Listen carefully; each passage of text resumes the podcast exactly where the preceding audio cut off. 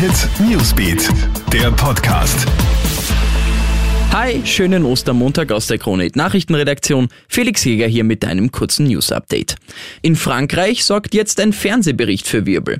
Dort soll es nämlich jetzt in Corona-Pandemie-Zeiten illegale Luxusdinners in Restaurants geben. In dem Bericht des französischen TV-Senders M6 stellt sich ein Mann vor, der wohl Organisator von solchen Events ist. Er gibt an, in der letzten Woche in zwei oder drei Restaurants an diesen illegalen Dinnern teilgenommen zu haben. Unter den Gästen sollen auch einige Politiker gewesen sein. Eigentlich sind in Frankreich die Restaurants ja seit Oktober geschlossen. In den sozialen Medien fordern die Menschen jetzt unter dem Hashtag On veut le nom, also auf Deutsch Wir wollen die Namen, Aufklärung. Die Pariser Staatsanwaltschaft ermittelt jetzt.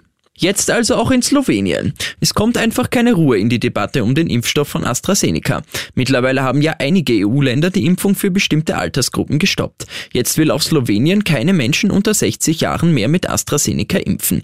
Man wolle jetzt erst einmal abwarten, ob bei den Untersuchungen ein Zusammenhang zwischen dem Impfstoff und den aufgetretenen Fällen von Hirnthrombosen besteht. So heißt es. In Slowenien ist ja jetzt die Gruppe der über 60-Jährigen bei den Impfungen an der Reihe. Aktuell haben 13,4 Prozent der Slowenen ihre erste Impfdosis erhalten, 6,5 Prozent schon beide.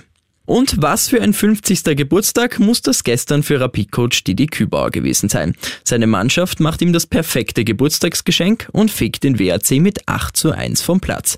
Besser hätte sich der Tag nicht anfühlen können, sagt Didi Kübauer dann später zu Sky. Für die Grün-Weißen war das der höchste Bundesligasieg seit 13 Jahren. Mehr News gibt's im Kronhit Newsbeat und immer auf kronhit.at. Krone Hit Newsbeat, der Podcast.